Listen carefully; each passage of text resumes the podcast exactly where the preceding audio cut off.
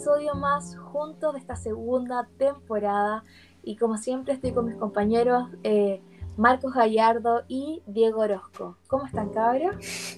Medio sordo por ese bienvenido del principio. estoy como un poquito alta, ¿no? Estoy gritando un poco hoy día porque estoy muy emocionada. ¿Tuve que bajarle el volumen a mi celu? ¿Por qué estás tan emocionada, Nico? Ay, porque me encanta demasiado el tema que vamos a conversar hoy día. Eh, y es acerca del exitismo. Pero primero quiero saber cómo están ustedes, cabros, en esta semanita de 18. Yo creo que vengo como con mucha energía, porque qué manera de pasarlo bien y comer como chancho, ¿no? Tú, oye, ese gestito, Marcos, ¿qué, qué, qué estás haciendo? A ver, a ver, exponlo, exponlo. Saludos, cabros. ¿Cómo están? ¿Cómo el fin de? Es un saludo conocido como saludo zorrón. Es lo único ¿Un saludo zorrón? Con, con los dos deditos, con el meñique y con el gordo, así. Obvio. qué vergüenza. Solo qué, qué, vergüenza. Me lo enseñó el Diego. Todo... ¿Cómo, ¿Cómo pasaron el 18, cabrón? Estuvo súper bueno. Estuvo súper bueno. Fuimos con el Marco a mi casa en la playa. a mi casa en la playa. Hoy supongo que se portaron bien, ¿o no? Igual que como todos los que nos están escuchando ahora.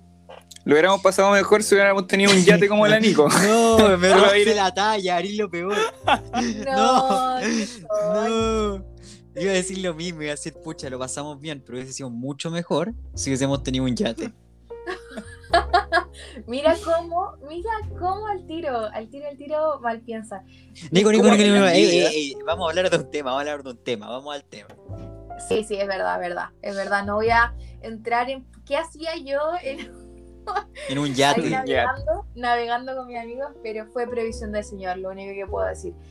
Pero el día de hoy, el día de hoy vamos a hablar de un tema eh, muy importante que pasa dentro y fuera de la iglesia. Yo creo que a todos nos, nos ha pasado de luchar contra esto, eh, que es el exitismo. Cabros, ¿qué creen que es el exitismo? Eh, es como la salida, el exit pero cuando... Como el botón, el éxito. Llego improvisando. Estoy improvisando. Como si no hubiésemos hablado de esto hace cinco minutos en la pauta. Sí. Bueno, eh, yo creo que tiene que ver, claro, con la palabra excitement, de, de ánimo, ¿no? De, de estoy hypeado. ¿Qué están hablando? Pero Nico, Nico, es necesario que tú lo expliques. Sí. Tal vez el exitismo no es una palabra que usamos cotidianamente, pero esta se refiere al afán o el deseo desmedido del éxito, de tener eh, constantemente éxito en todas las cosas que hacemos. Esto de que si no tenemos éxito nos roba un poquito mucho la paz de nuestras vidas. Y, y yo creo que es un problema muy importante en nuestra sociedad, porque esto pasa no solamente, como les decía recién, afuera, en los trabajos, en las universidades, en los colegios, sino que también pasa dentro de nuestra iglesia, lamentablemente. ¿Ustedes han luchado alguna vez con el exitismo, cabros? Eh, sí, yo eh, luché harto tiempo, bueno, y sigo luchando con eso. Como que siempre me gusta... Eh, bueno, creo que esto igual va muy ligado de la mano con la comparación, con, mm, el estar mirando para los lados. Mm. Eh, no sé si envidia en esos términos, pero sí el estar mirando para los lados. Por ejemplo, eh, esa cuestión de entrar a, no sé, por ejemplo, a mí me gustaba mucho jugar voleibol. Entonces yo cada vez que entraba a, una cancha, veía y al tiro como que ranqueaba a la gente, decía, ya, ¿a quién tengo que superar? Y, y ese es como el pensamiento al que te lleva eh, esto es el exitismo.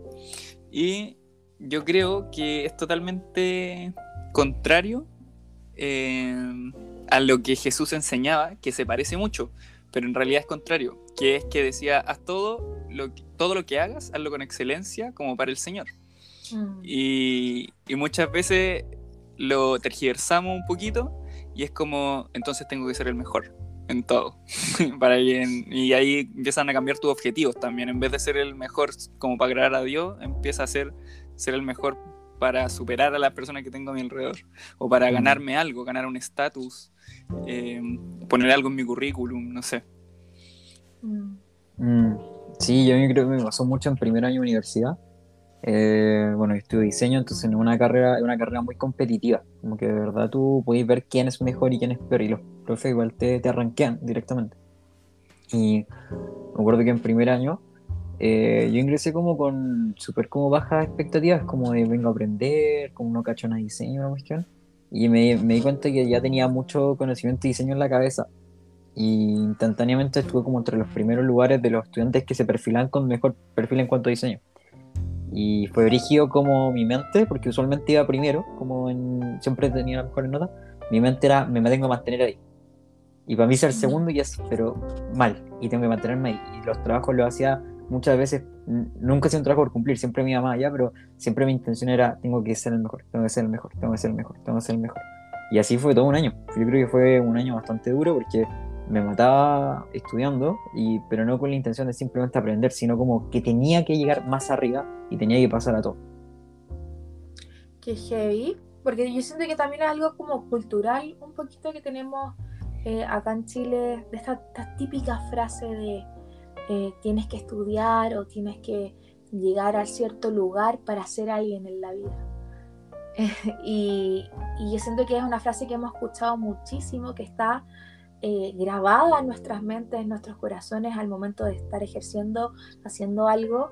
Eh, y cuando no cumplimos esas expectativas, eh, nos roba un poquito nuestra paz, nos roba un poquito como nuestra identidad y vivimos una vida en, en, la frustración cuando no logramos alcanzar estas cosas que tenemos en la cabeza o estos estatus, estos puestos, estas notas. no logramos como eh, poder llegar a ese nivel. ¿Qué creen acerca de esto? Tú tenías levantada la mano, Diego, ¿no es cierto? Sí, como todos pudieron ver. Eh, yo quería poner, un pequeño paréntesis citando a, allá a mi rabina, que yo la cito siempre, a mi mamá. A tu rabina. Ah, a la tía Keka. La gran en el episodio pasado. No, eh, se viene, se viene ahí conversatorio contigo que. Oh, ¿te, imagináis? Conversatorio con los quecos. Eh, em, se me olvidó qué iba a decir, pues. Gracias, cabrón. Tu rabina, tu rabina te dijo algo. Que ella, una vez, no me acuerdo de qué estamos conversando específicamente, pero me dijo una frase que hasta hoy me, me resuena y me resuena. Me dijo: ¿Te has fijado que todo lo que termina en ismo es religión. Y, y, fue genial porque, claro, hay muchos ismos que consideramos como normales y bueno, pero finalmente todos. Pero un poquito. Pero finalmente todos tienen comportamientos de religión. Eh, cuando tú los llevas a cabo. Y no sé, hay miles, pues comunismo, capitalismo, de todo, en verdad. Eh, feminismo. Marxismo. Eh, marxismo, no sé, hay caleta Socialismo. Ah.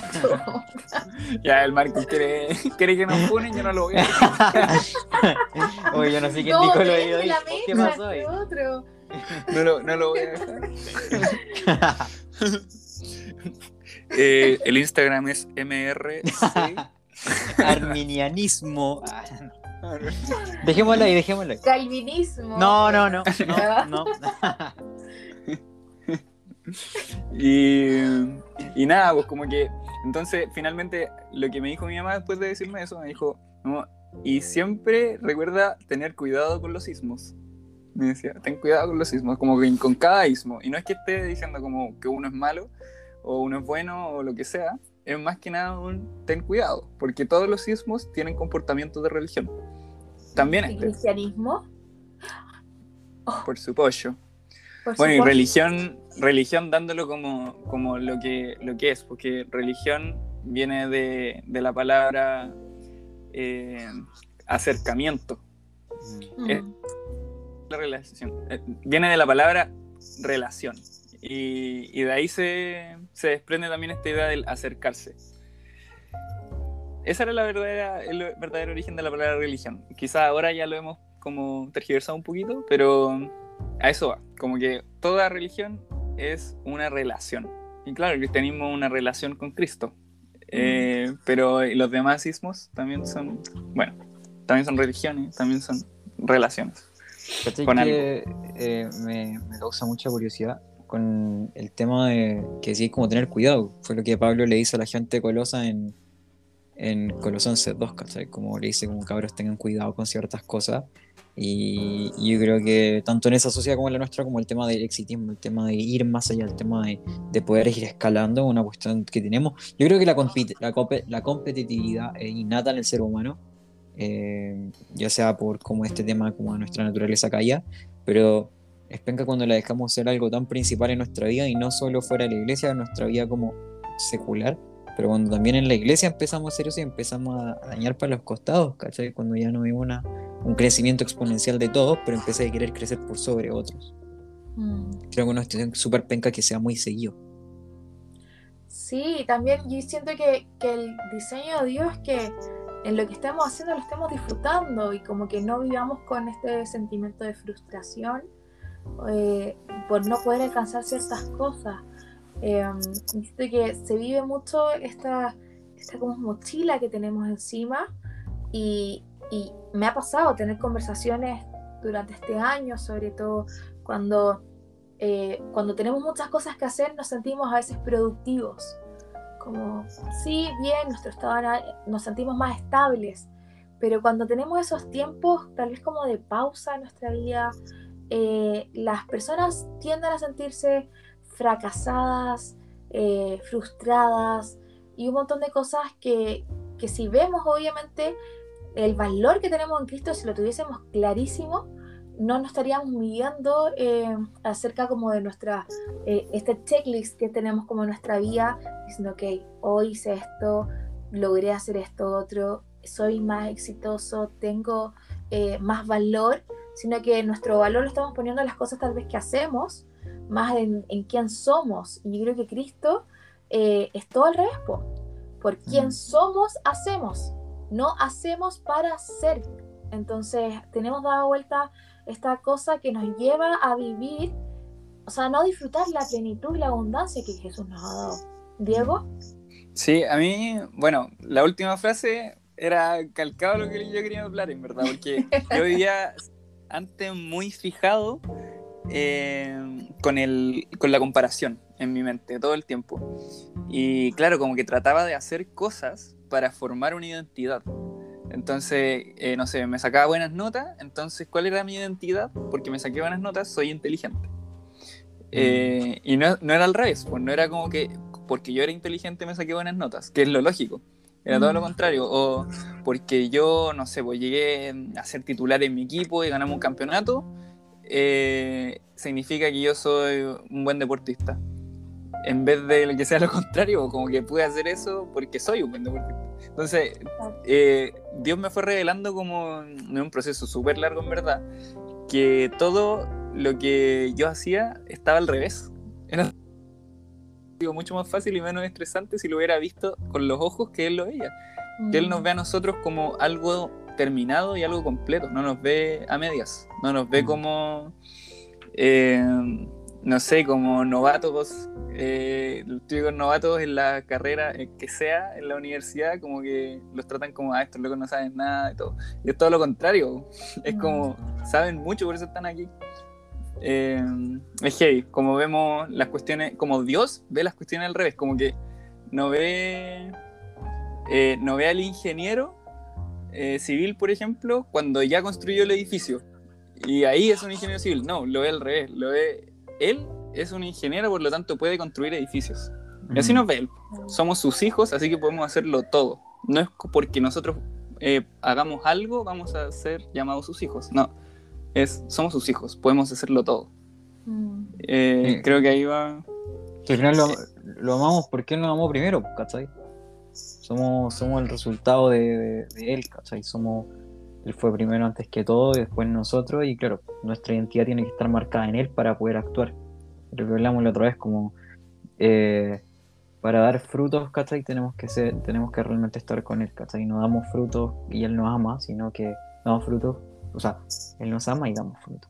exacto, exacto. Y por eso es tan importante el, el en verdad, bueno, Juan 15, el permanecer, estar todo el rato pegados a la vida. Yo me acuerdo que cuando salí, eh, pude entender esto cuando salí de la universidad, eh, salí de la práctica, normalmente a veces tienden a, eh, por lo menos mis compañeros, como salían de la práctica, se quedan en el lugar. A mí no me gustó mucho el lugar, entonces dije, ok, y, no tenía muy clara la película.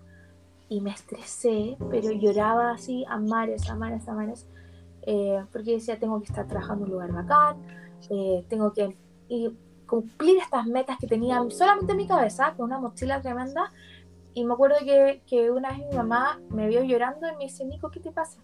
Y digo, no, es que estoy estresada porque, no sé, han pasado, habían pasado como dos o tres meses de que haya salido la U y todavía no encuentro pega y que no sé qué. Y, y mi mamá me dice, pero ¿quién te está exigiendo algo? ¿Quién te ha exigido esto? Como nosotros acá en la casa no. Eh, ¿Por qué te sentís así? O sea, de hecho, después me dijo, si quieres estudiar otra cosa, increíble, tienes la, totalmente la libertad.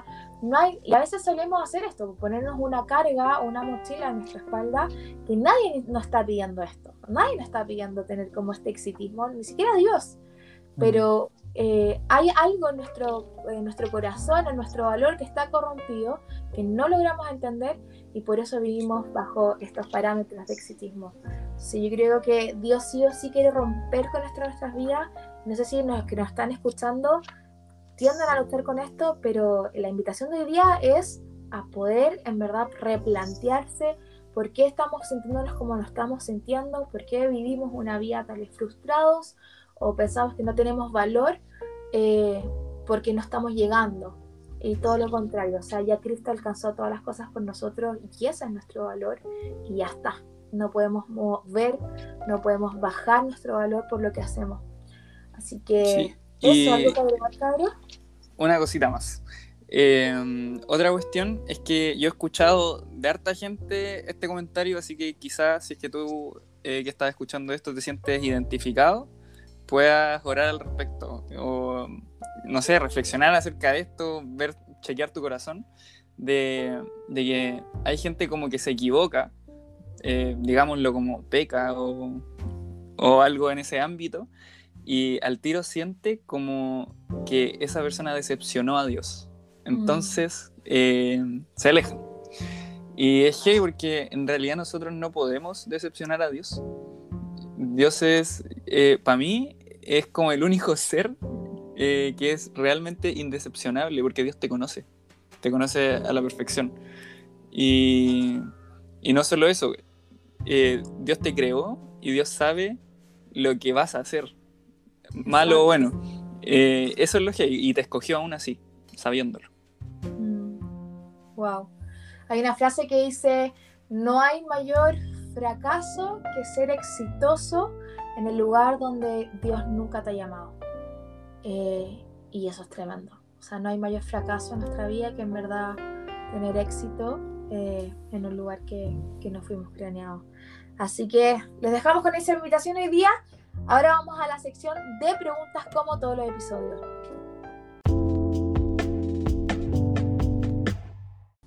Como todas las semanas tenemos nuestra sección de preguntas y hoy día estoy muy emocionada porque oídos. lo vamos Es necesario gritar. es necesario gritar. forma diferente. Es que yo no sé si las personas están quedando dormidas acá, ahí despertarse, porque en verdad estoy con mucho ánimo hoy día Em, y sobre todo porque hoy las preguntas no las hacen las personas en su casa, sino que vamos a hacer un ping pong, le vamos a poner el día de hoy, y nos vamos a pimponear, vamos a sincerarnos, ¿o no? Vamos a abrir nuestros corazones. Me estoy zarpando un poquito. Vamos a abrir nuestros corazones eh, con transparencia, sin miedo a nada. Así que vamos, vamos, vamos. ¿Quién parte con este ping pong? Dale, Nico. No, yo, yo, he hablado mucho. Dale, Diego. Dale, Ya, yo tengo una pregunta para ti, Nico. ¿Cuál es el peor? no, broma. Mira cómo una pregunta que parte al tiro. ¿Qué has hecho en tu vida? Así va a terminar. ¿Es una pregunta? Eh... ¿En serio? No, mi pregunta es, eh, Nico, ¿qué es lo más heavy que te ha enseñado estar en el liderazgo? Qué buena pregunta. Wow. ¿Qué es lo más heavy que me ha enseñado a estar en el liderazgo? Em, yo siento que el ser eh, como tener una, una personalidad incastigable. Eh, suena extraño lo que estoy diciendo, pero esa, como esa visión de, me da igual lo que, lo que me digan, lo que venga, eh, lo que me cuenten, eh, puede ser lo peor, y estar viendo a la otra persona, yo siempre le pido esto a Dios, que me muestre ver a la otra persona con los ojos que Él las ve.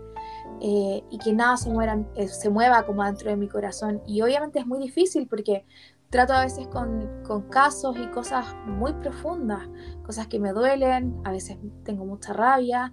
Eh, y yo siento que Dios ha ido moldeando mi carácter eh, muchísimo eh, y mi corazón a ser una persona que, que, no castiga a las demás personas, sino que quiere constantemente abrazarlas, animarlas, creer en ellas. y yo siento que eso, eso ha sido algo hermoso que me llevo y que he crecido mucho eh, yo siento que la Nico hace, wow, llevo como 10 años más o menos, se me está cayendo el carnet, sirviendo en los jóvenes, ya como este es mi cuarto año liderando con todo acá, pero siento que eh, eso chicos, eh, es lo que más he crecido y, es maravilloso. Mm. Dale, Nico.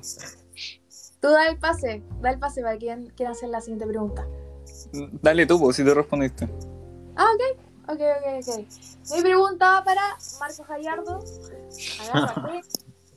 eh, ¿Cuál es la decisión más difícil que has tomado? Con Cristo, obviamente. Chuta. la decisión más difícil que he tomado con Cristo. ¿Cuál decisión? No, la decisión más difícil que he tomado con Cristo. No, es que la Nico sabe la respuesta. Ah, ¿en serio? No, no, no sé si la Nico sabe. No, creo que la de una de las decisiones más difíciles que tomó em, en Cristo es, yo creo que dejar a mi familia tan chico, yo creo que puede ser una de las más complicadas. Em, me fui de la casa a misionar, a viajar por el mundo cuando tenía 18 recién cumplido y de ahí no he vuelto. Así tengo 22. Así que creo que esa puede ser una bastante complicada de dejar. o sea, una, una, de las decisiones más complicadas que tuve. Abrí un montón, mi vida cambió y todo el tema, pero esa fue bastante perúa. Y otra decisión complicada en Cristo es que no sé, usualmente cuando Dios me habla sobre algo en específico, no la peleo tanto. No, no soy mucho como de que complicarme. Cuando Dios me habla muy claro, obedezco. No sé. No, en serio, cuando, Dios me habla, cuando Dios me habla claro, soy muy. Luego nos reímos las dos. No, pero es verdad, es verdad. Una persona con un, cara, eh, con un corazón muy moldeable. Entonces, creo que eso, creo que no, no me es tan complicado. Creo que las cuestiones me ha costado más por, por pasarme como no ver crecer a mi hermano, cuestiones así, pero cuando Dios manda hay que obedecer, ¿no? Creo que no, no, me, no me complico mucho más allá. Eso. Sí. Eh, ya, me toca preguntar entonces. Orozco. ¿Qué le faltó a tu fin de semana?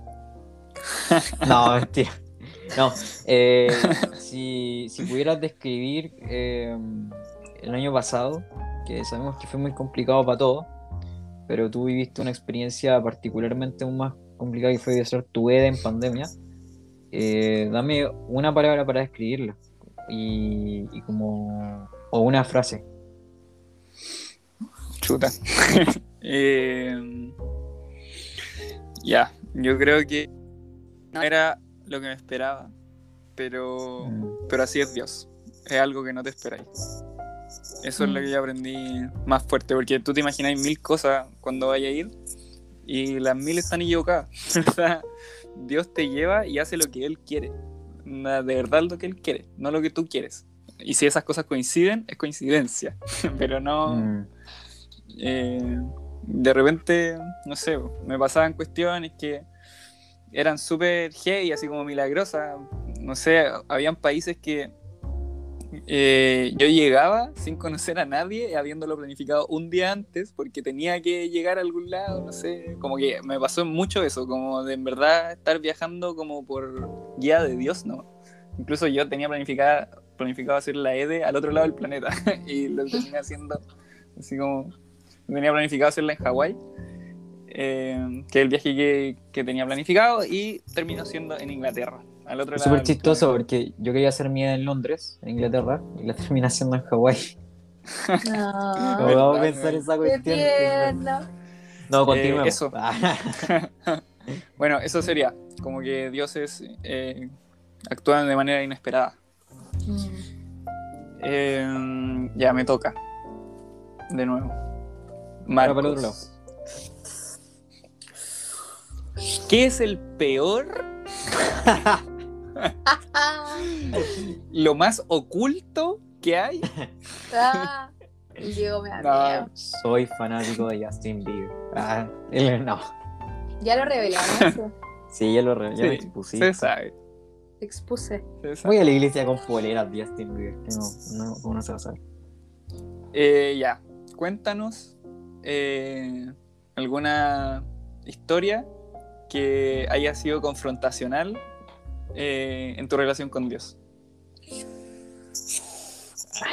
Confrontacional. Uy, me ha confrontado muchas cosas de mi vida. Eh, a ver, eh, yo creo que Dios siempre me confronta mucho con, el orden de las cosas. Creo que Dios, yo soy una persona que le gusta tener muy ordenado todo. ustedes creo que se han dado cuenta. Es real. Soy muy, muy, muy hiper mega ultra ordenado, muy toqui la cuestión. De hecho, con el Diego tuve una conversación muy buena y, Dios siempre me rompe los planes, así dirigidamente mal. Y, de hecho, fue, una cuestión que Dios me confrontó y de hecho el, Diego me, lo hizo ver el fin de semana de una manera súper clara. Onda, me dijo, loco, no puede ser que me estés diciendo, onda, día jueves, que el próximo viernes si me pudiera quedar a tu casa porque tengo que ir a JT. Onda, loco, no voy a poder tener en la mente dos meses más allá y yo tengo siempre la mente un mes más allá, dos años más allá, ¿cachai? Como todos saben cuáles son mis mm. planes, todos saben como para dónde quiero ir y la cuestión. Entonces como que Dios siempre me ha confrontado mucho en, en, mi vida con el, con el que, que, que tener que al final como... Eh, como rendirme a su soberanía, ¿no? ¿Cachai? Como, creo mm. que esa es de las cuestiones. Entonces yo creo que eso, como estudiar en Chile no era mi plan, Dios me trajo acá y tengo que ir renunciando hacia las cosas y, eso me confronta mucho, me confronta el tener que salir de mi, de mi burbuja y de mi control. Wow. Sí. Nicole. Nicole, ¿cuándo me has dicho así? Bueno, desde que, desde que viene exponiendo. Se viene bueno, se viene bueno. Eh, creemos que todos sabemos que tiene un corazón muy bacán para servir y, ahí sirvió mucho tiempo en la iglesia. ¿Cuál fue eh, la experiencia? A ver, ¿cómo los pongo? No, no. ¿Cuál fue la experiencia más? ¿Cuál fue la experiencia más grata que tuviste en el liderazgo? Como sabemos que el Diego te preguntó como por tu crecimiento, yo quiero preguntarte como por esos momentos de gozo. ¿Cuál fue un momento en el que dijiste, wow, y fue tanto gozo en tu corazón increíble como estar en JT? Wow, em, si le soy sincera, he tenido muchos, muchísimos. También muchos momentos muy tristes que me los he llorado. Como gozoso como cuando eres contra el liderazgo, ¿no? Sí. Claro. Y siento que, que, esto va a sonar extraño, pero ver a la generación, por lo menos, eh, el otro día lo hablaba con un amigo, verlos a ustedes eh, liderando este año, para mí ha sido un gozo, porque he visto a muchos, por decir, a un mismo Diego, desde chitito, eh, a una Catita Valdés que estuvo el, el episodio pasado, recordar cómo llegó Diego Garrillo, ver todos los procesos de la Cami Galo con, con el J también, eh, también los equipos, como todo hacia abajo. Eh, yo los miro y yo me río sola a veces. ¿sabes? Si me ven en el grupo jóvenes riéndome sola en una esquina, es porque me estoy gozando con ustedes. Em, porque no es fácil, no es fácil, es renunciar a muchas cosas, em, renunciar a, bueno, yo tuve que dejar mi trabajo anterior que me iba muy bien, eh, una estabilidad, eh, por, en verdad invertir y, y mirarlo a ustedes y ver todo el fruto que hay en sus vidas no hay mayor gozo que eso. O sea, y de hecho a veces pienso, digo, si yo me gozo con la vida de ustedes, en las decisiones que están tomando, en la madurez que están adquiriendo, y decir, ¿sabes qué? Vale la pena porque eso es un descanso, no es como solamente el invertir, sino que yo sé que las próximas generaciones van a estar seguras con líderes como ustedes, em, con personas comprometidas que deciden por Cristo. Así que no es un momento sino que mi mayor gozo son ustedes, verlos a ustedes. Eh, eso. No estaba listo para esto. No estaba listo para esta respuesta. Nunca se está suficientemente listo. Me salió el cora. Dale, Nico.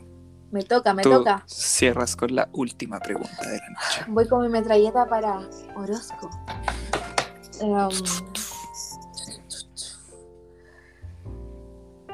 ¿Cuál?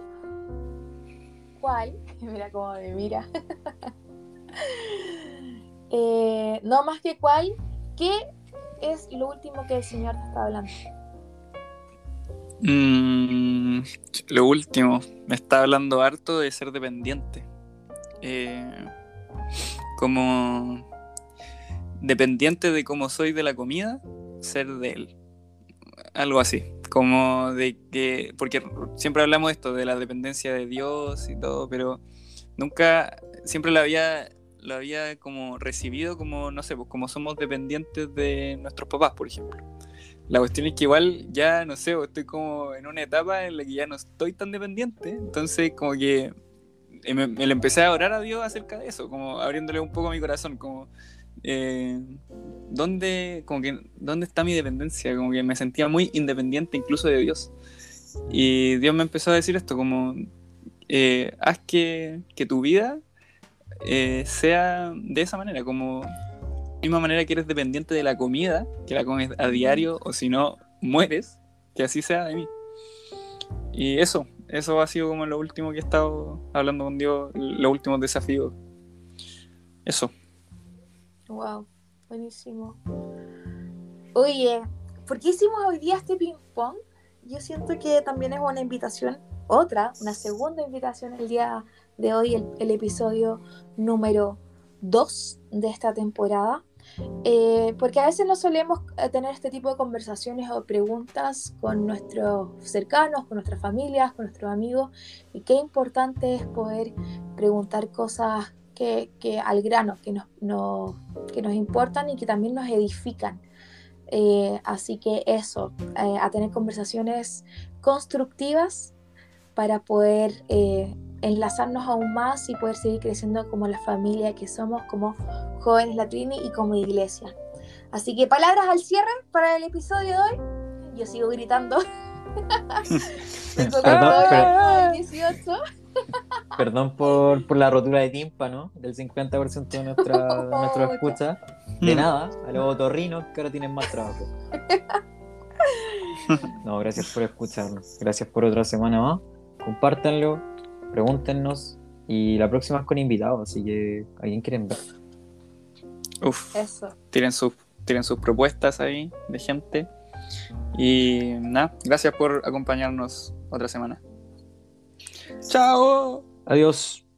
Chao, chao. Nos vemos la próxima semana, como siempre, los días miércoles. Así que compartan esto con sus amigos por las redes sociales, por todos lados. Queremos llegar a más personas. Un abrazo.